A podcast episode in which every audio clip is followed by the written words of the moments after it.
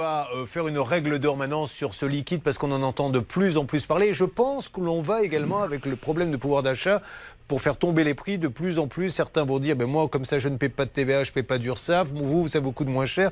Quelles sont les règles d'or sur les espèces? Tout de suite, Anne Cadoré, avocate au barreau de Paris. La règle d'or. J'ai le droit de donner combien euh, Comment ça se passe exactement? Alors, lorsque vous donnez à un professionnel, c'est les articles L112-6 du Code monétaire et financier, vous ne pouvez pas donner au-delà de 1000 euros. Donc le plafond, c'est 1000 euros pour donner en espèces à un professionnel.